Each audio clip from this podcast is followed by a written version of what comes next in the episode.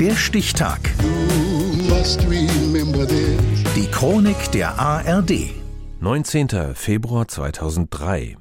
Heute vor 20 Jahren fiel in Hamburg das Urteil im weltweit ersten Prozess um die Terroranschläge vom 11. September 2001 gegen den in Deutschland lebenden Marokkaner Munir el-Motassadegh. Martin Busch Deutschland ist geschockt, als klar wird, dass einige der Attentäter vom 11. September in Hamburg gelebt haben. Studenten, junge, intelligente Männer, deren Hass auf Amerika sie zu Massenmördern werden ließ. Der Marokkaner Munir el-Motassadegh gehört zum Kreis dieser arabischen Studenten, obgleich ein Mitbewohner später vor Gericht über ihn sagen wird, Munir hatte eine negative Einstellung zu den USA und Israel, aber er empfand keinen Hass. Seit 1993 lebt Motassadegh in Deutschland. Zwei Jahre später schreibt er sich an der TU Harburg ein, um Elektrotechnik zu studieren. Als Mohammed Atta 1999 die Islam AG gründet, mit Gebetsraum in der Uni, zählt Motassadegh zu den regelmäßigen Besuchern.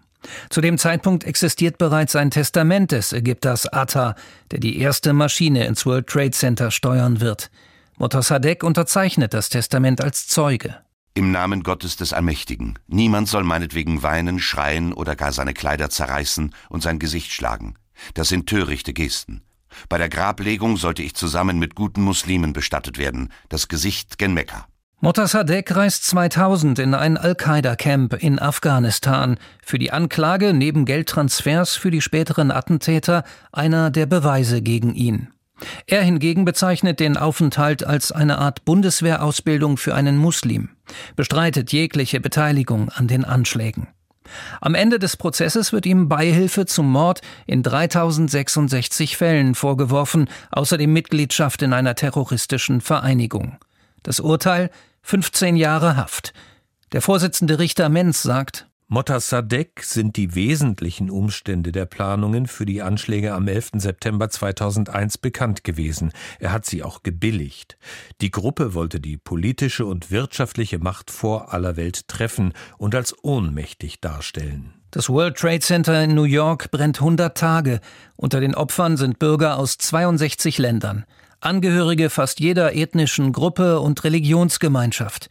Ziel des Angriffs waren die Vereinigten Staaten von Amerika, Al-Qaida hatte aber die gesamte Menschheit getroffen. Die Verhandlungen gegen Motassadegh dauern von Oktober 2002 bis Februar 2003. In den Jahren danach liefern sich Anklage und Verteidigung ein juristisches Tauziehen. 2007 folgt der finale Schuldspruch. Elf Jahre später wird Motassadegh aus der JVA in Hamburg-Fuhlsbüttel entlassen und nach Marokko abgeschoben. Dabei unterläuft den Behörden eine Panne. Das Geld, das er auf seinem Häftlingskonto angespart hat, fast 7200 Euro, wird ihm vor seinem Flug von Frankfurt nach Casablanca ausgehändigt.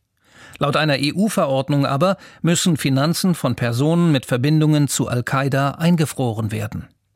Die Landesregierung sagt, sie sei froh, dass das Kapitel für Hamburg nun beendet sei. Doch Innenstaatsrat Christoph Holstein, der am 11. September 2001 Sprecher des Hamburger Innensenators Olaf Scholz war, mahnt, ich glaube, dass es wichtig ist, dass wir wissen, dass es Leute gibt, die unsere Werte das, was uns wichtig ist, angreifen wollen. Und ich glaube, es ist wichtig, dass wir bereit sind, diese Werte, unsere Demokratie, Meinungsfreiheit, alles, was dazugehört, wirklich zu verteidigen. Wir sollten uns nicht zu sicher sein, aber wir dürfen auch nicht in Panik verfallen. Am 19. Februar 2003 endete der erste Prozess um die Terroranschläge in den USA, und zwar in Hamburg, wo drei der vier Todespiloten gelebt hatten. Das war heute vor 20 Jahren. Der Stichtag. Die Chronik von ARD und Deutschlandfunk Kultur. Produziert von Radio Bremen.